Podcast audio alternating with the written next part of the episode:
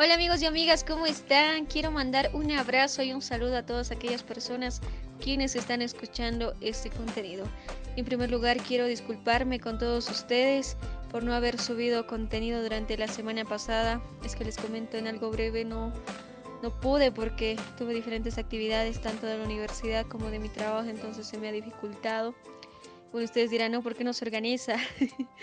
y sí, me ha faltado el tema de organización. A veces cuando se te acumula todo no puedes hacer nada. Así que que les sirva de experiencia, amigos, a ustedes. Traten de siempre organizar las cosas que quieren hacer para que no afecte sus demás actividades, ¿no? Pero el día de hoy no vine a hablar de ese aspecto, sino de otra temática. Y la temática que vamos a tratar el día de hoy ha dado mucho, pero mucho de qué hablar y estoy segura que tú lo has visto ya sea por la televisión, por las redes sociales o de casualidad escuchado por la radio. Porque generalmente son estas las plataformas o medios de comunicación que utilizamos para mantenernos informados de lo que acontece en la ciudad o en el país. Y bueno, este tema ha causado mucha repercusión, estando unos a favor, otros en contra. Y esto debido al anuncio que ha dado el ministro de Educación, Adrián Kelkatarki, quien habría anunciado que el descanso pedagógico se adelantaría para el primero de junio, es decir, el día de hoy. ¿Y esto para qué? Se preguntarán ustedes.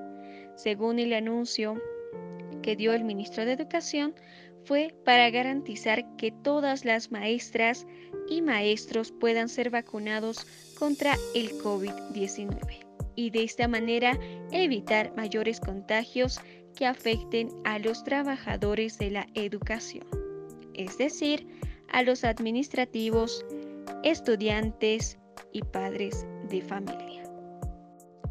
Inicialmente, el periodo de estas vacaciones está previsto para dos semanas, pero lo que aquí causa intriga es que el ministro de Educación no descartó la posibilidad de que estas vacaciones puedan ampliarse. Y como les mencionaba hace un instante, existen maestros, incluido padres de familia, quienes no están de acuerdo con esta determinación. Tal es el caso de Alex Morales, representante del Magisterio de la Paz, quien argumentaba que existen estudiantes, alumnos que no han podido culminar el primer trimestre esto no porque les da la regalada gana de no pasar clases, claro que no, sino que tienen dificultades para hacerlo. Por ejemplo, no cuentan con internet, no cuentan con el wifi para poder pasar sus clases, entonces tienen que recurrir a comprar tarjetas de crédito y así comprar los megas correspondientes. Otro caso sería que no cuentan con el equipo para pasar clases como ser laptop o celulares. Es por esa razón que muchos sectores se han pronunciado respecto a esto. Si no han podido escuchar la declaración que ha dado el representante del magisterio, acá les dejo un poquito de la conferencia de prensa que dio Alex Morales, representante del Magisterio de La Paz. Como parte de la Corel Alto, tanto maestros, estudiantes y padres de familia y todos los sectores que están afiliados, hemos consensuado este pronunciamiento de la COR en el tema educativo. En esa medida, lo primero que tenemos que señalar es que estamos exigiendo desde esta institución al gobierno mayor presupuesto para la educación fiscal única y gratuita y universal, con el objetivo de que podamos tener mayor equipamiento, infraestructura, equipo mobiliario y lo fundamental que se debe destinar el presupuesto para todo lo que se llama medidas de bioseguridad, tanto para estudiantes y maestros. Segundo, no estamos de acuerdo con una cantidad reducida de 1.500 ítems a nivel nacional, porque va a llegar al alto una miseria. En esa medida exigimos mayor cantidad de ítems de nueva creación con carga horaria completa para los 14 distritos de la ciudad del Alto. Tercero, la Corel Alto va a emprender una convocatoria para llevar adelante un Congreso de Educación Regional que sea el camino desde las bases para modificar la ley Siñani Pérez, que en el camino tiende a fracasar. Este trabajo lo va a hacer la Corel Alto con los trabajadores y organizaciones, organizaciones vivas de toda la ciudad del Alto. Cuarto, Estamos exigiendo al gobierno que cumpla el ofrecimiento del Internet gratuito a domicilio para todos los estudiantes, equipos de bioseguridad, eh, material tecnológico como es computadora, laptop, celular inteligente y otros para que puedan terminar sus labores escolares durante esta gestión. Y finalmente, compañeros, el magisterio quiere dejar claramente establecido, cuando el gobierno ayer, el sábado, señala que se adelanta el descanso pedagógico, lo único que está haciendo es cubrir su irresponsabilidad y falta de respeto a los estudiantes, porque como no puede dar lo que hemos señalado, equipo tecnológico, internet, cartillas, textos, ni su propia Moodle eh, para la educación, han tenido que adelantar de manera sospechosa para de alguna manera conformar a los trabajadores y al pueblo. En esa medida el magisterio rechaza el, adelantamiento de las labores escolares sobre pretexto de vacación invernal. En esa medida esperemos que el Estado cumpla con lo que ha comprometido a los estudiantes. ¿Cómo va ¿Perdón? estas medidas que está tomando el gobierno? Obviamente que cuando es una decisión de la autoridad, se va a acatar, pero no estamos de acuerdo porque, reitero, los más perjudicados son los estudiantes, tanto del nivel inicial y primario como los estudiantes que están por salir, salir bachilleres. Ellos ya estaban totalmente adecuados a la modalidad que estábamos llevando adelante y de golpe suspender las labores escolares es un abuso y falta de respeto. Pero finalmente, compañeros, esto va a terminar en una mayor deserción escolar. Si en este momento, por falta de equipo tecnológico y de megas, los estudiantes, el 30% no han concluido el primer trimestre y con este adelantamiento de la vacación invernal o descanso pedagógico, como se llame, la deserción escolar está en manos del Estado y del gobierno. Ahí estuvo las declaraciones del representante del Magisterio de la Paz, Alex Morales. Y bueno, respecto a todo lo que dijo en la conferencia de prensa, voy a mencionar puntos que me parecieron súper importantes y pienso que son claves para tratar y conversar el día de hoy. Y el primero es que no están de acuerdo con la determinación que ha dado el ministro de Educación, pero que sin embargo estarían acatando a esto que sería el descanso pedagógico que se estaría implementando ya desde el día de hoy, ¿verdad? Asimismo, el siguiente era la petición que hacía las autoridades correspondientes para que se les pueda dotar de Internet gratuito equipo técnico como ser celulares a los estudiantes para que ellos puedan pasar las clases virtuales sin coartarles el derecho a la educación. Eh, creo que este punto es muy importante porque en las clases que han ido pasando ya meses atrás, muchos estudiantes del 100%, un 40% pasó clases y el 60% no.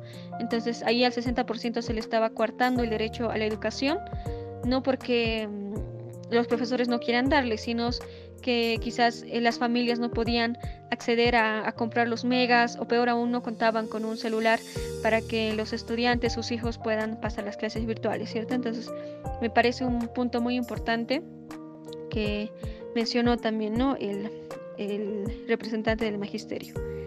Asimismo, un punto que me llamó la mayor atención posible fue aquello cuando dijo que el no pasar clases afectaría a los estudiantes de nivel inicial, primario y a los estudiantes que serían los futuros bachilleres. Y bueno, al escuchar esto, sentí, no sé, algo, recordé algo y la verdad eh, le doy toda la razón. Y ustedes se preguntarán por qué le da la razón. Quizás eh, no lo vería de esta manera si no lo hubiera experimentado con algún familiar. Y bueno, les voy a contar un poquito de lo que había sucedido con este familiar cercano. Este familiar cercano estaba cursando primero de primaria. Entonces, justo cuando empezó la pandemia, eh, prácticamente los profesores ya no podían comunicarse con los estudiantes, ¿cierto? Porque ya no se podía asistir a las unidades educativas, prácticamente eh, empezó lo que es la cuarentena. Tampoco los padres de familia ya podían salir a vender o a realizar el oficio que realizaban, ¿no? Para ganarse el pan de cada día para ellos y para sus hijos. En este caso, eh, cuando se dio como que el instructivo de que sí se podían pasar las clases virtuales, ahí hubo la dificultad de que este familiar ya no pudo pasar las clases porque no contaba con los recursos necesarios para poder hacerlo. Tampoco contaba con wifi, ¿no? Para poder pasar las clases. Este familiar estaba en primero de primaria.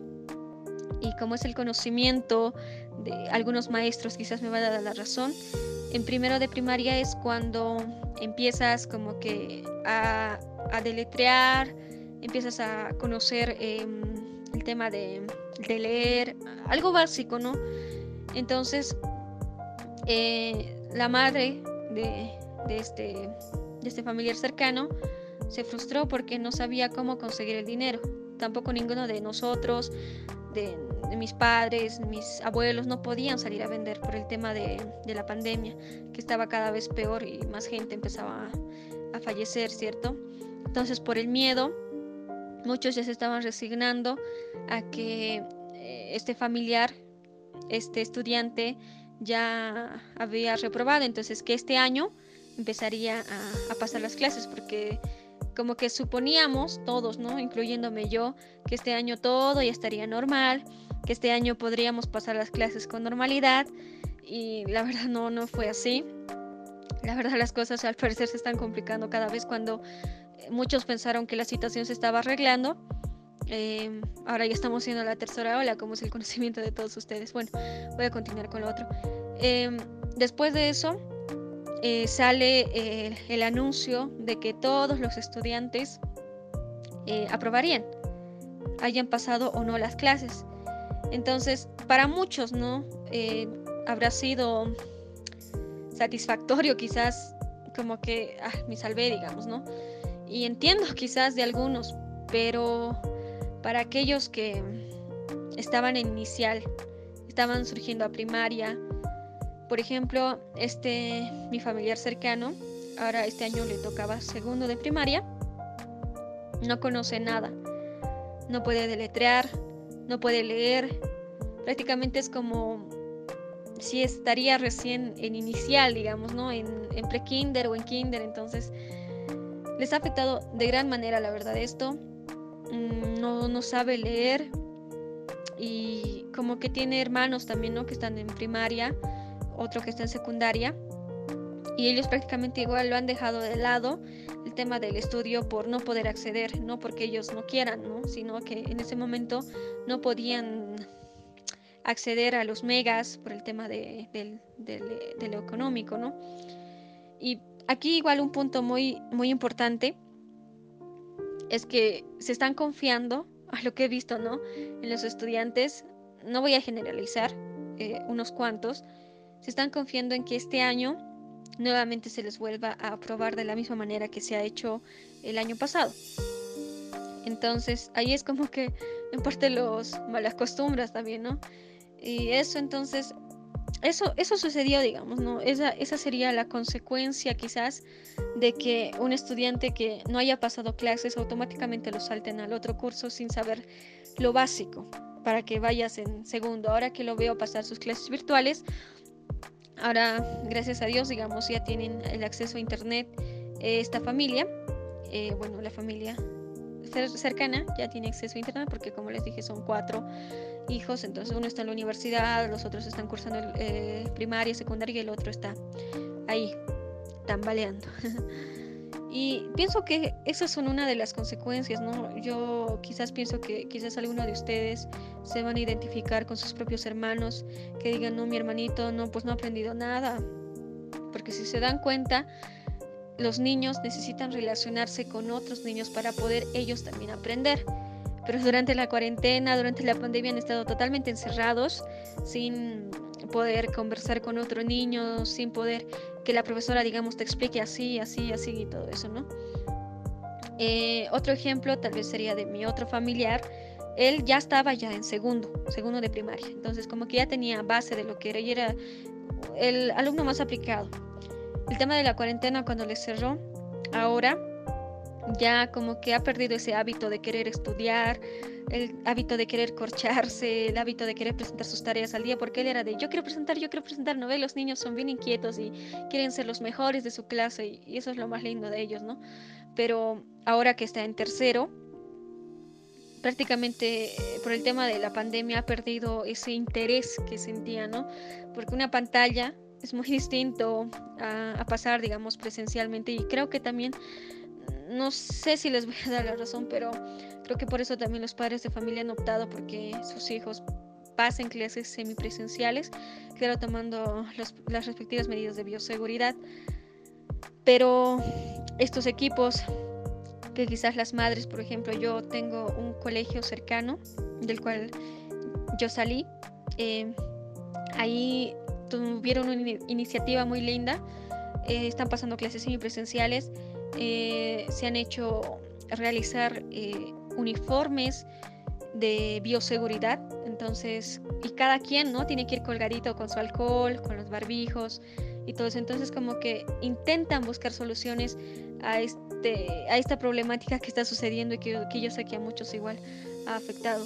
En cambio, entre los niños sé que es un poco más complicado porque hasta ellos, digamos, ¿no? Se quitan el barbijo, a cada rato, digamos, tienes que controlarle, no te quites el barbijo, no te quites el barbijo, y es un poquito complicado, pero es la única, digamos, manera en que ellos van a poder relacionarse con otros niños, porque estar mucho tiempo encerrado también en un lugar como que no es muy bueno, entonces puede ocasionar otro tipo de, de problemas, sino al momento digamos, si has estado dos años, tres años encerrado en tu casa sin conocer a nadie, sin hablar a nadie más que tus familiares, eh, encuentras a una persona que, que, vas a, que te va a hablar y así va a querer socializar contigo, entonces va a ser más complicado para esa persona. Entonces, como les digo, esto ha afectado más a niños, ha afectado a, a niños, ya, ya conversé eso, ¿no? Ahora el tema de primaria también ya, los, ya conversé, el tema de bachilleres. Ellos, digamos, eh, la formación que han tenido, tanto en inicial como en primaria, bachiller, como en la promoción, eh, ahí es como que empiezas a, ver y a buscar, ¿no? ¿Qué voy a estudiar? Muchos eh, están en esta etapa de decir, bueno, están en esa etapa de decir, no, no sé qué voy a estudiar, no, no tengo en mente qué voy a estudiar. Entonces yo, por ejemplo, era una de ellas. Entonces, a medida que he ido cursando, hablando con mis compañeros, em, hablando con los profesores mismos, quienes me aconsejaban, tú podrías ser buena para esto, tú podrías ser, o sea, te daban distintas opciones. Pero ahora que eh, los estudiantes que van a ser bachilleros o que año pasado han salido, eh, no han tenido la oportunidad, digamos, de poder conversar con sus maestros, conversar con sus amigos para ver más o menos que les den consejos, ¿no? Más o menos de para qué, digamos, se puede especializar. Entonces ha habido esa dificultad también y tampoco, digamos, como que se han podido preparar o consultar a, maestros de decir, eh, ¿sabe qué, profe? Eh, quisiera estudiar esto, ver qué, qué, ventajas, qué ventajas laborales tendría o qué, qué podría ser, cuántos años es. Hay infinidad de cosas, digamos, que nos nace de adolescentes para poder consultar, ¿no? Y bueno, digamos, es ese tipo de cosas que, que suceden o que afectan y es por eso que este punto lo, lo he tomado este punto muy importante que ha dicho Alex Morales, el representante del Magisterio de la Paz. Un punto que me llamó también la atención es acerca de lo que mencionaba el profesor Alex Morales de dotar a cada estudiante de internet gratuito y celulares. La verdad esto me parece un punto muy importante. Lo vuelvo a mencionar porque me hizo recuerdo a algo que me comentaba una compañera respecto a sus hermanitos y me decía que sus hermanos no pasaban clases constantemente por el tema de comprar los megas. Entonces, aquí me decía que ellos tienen temor a que los reprueben porque ya se había anunciado este año que alumno que no pase se le iba a reprobar, pero que se tome en consideración aquellos que no pueden acceder y todo eso, ¿no? Pero hay, no, me, no generalizo, pero como que hay profesores quizás que no comprenden la situación que viven muchas familias, entonces como que te presionan y tienes que pasar y tienes que pasar si no te voy a reprobar. Entonces muchos por temor a eso se han dedicado a trabajar ya sea medio tiempo, tiempo completo, y ya no están netamente o 100% dedicados al estudio. Entonces, como que de cierta manera eso también los llega a afectar. Entonces, me parece muy interesante que eh, haya la petición de mm, pedir internet gratuito para cada estudiante porque es muy necesario, no solo para estudiantes de colegio, sino también tendría que ser para universitarios, ¿no? Porque no, digamos, eh, todos cuentan o dependen de sus papás, sino que otros ya se mantienen solos, em, ganan para su propia subsistencia, entonces es un poquito complicado en ese aspecto, ¿no? Y bueno, eso es más que todo lo que se puede mencionar de lo que serían las clases semipresenciales respecto a lo que había anunciado también el ministro de Educación, ¿no? El mensaje que yo daría el día de hoy ya para finalizar es que yo sé que muchos no cuentan con la posibilidad de acceder al Wi-Fi porque eso también tiene un costo ¿no? cada mes y solo pueden acceder a los megas. No pierdan, digamos, el tema de el empeño de querer estudiar.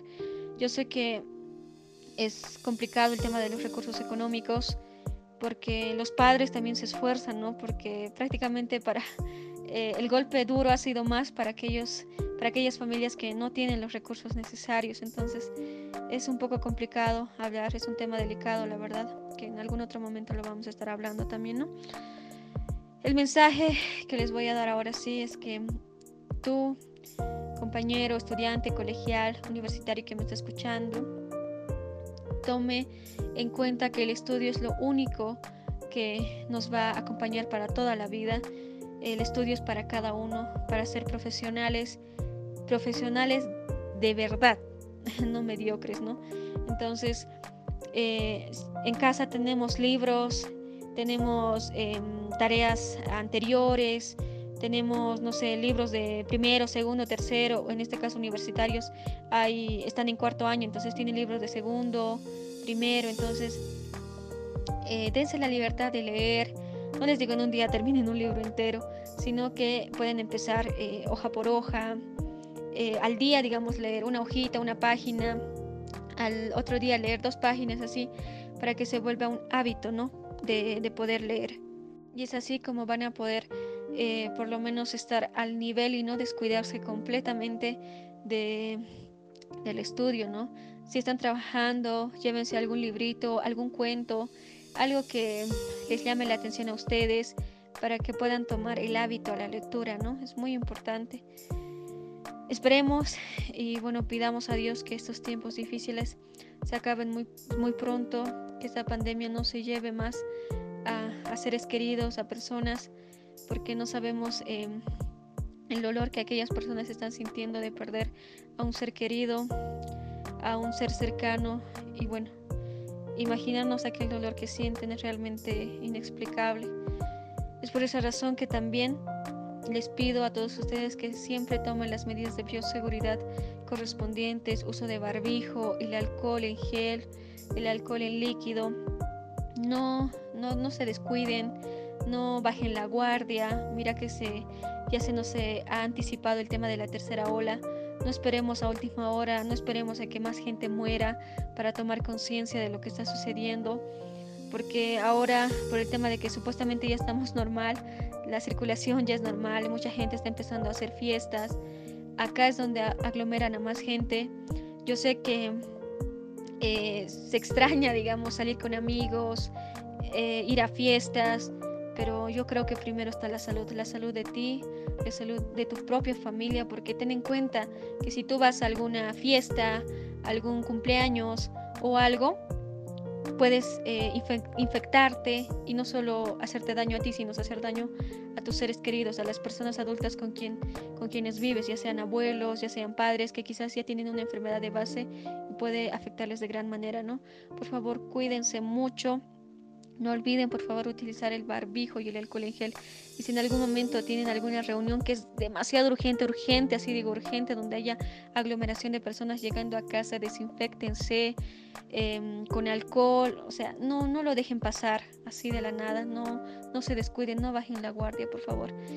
Y bueno, esa es la temática que quería conversar el día de hoy con ustedes. Espero les guste. Y bueno, ya en el siguiente podcast estaremos hablando de otra temática. Espero les haya gustado.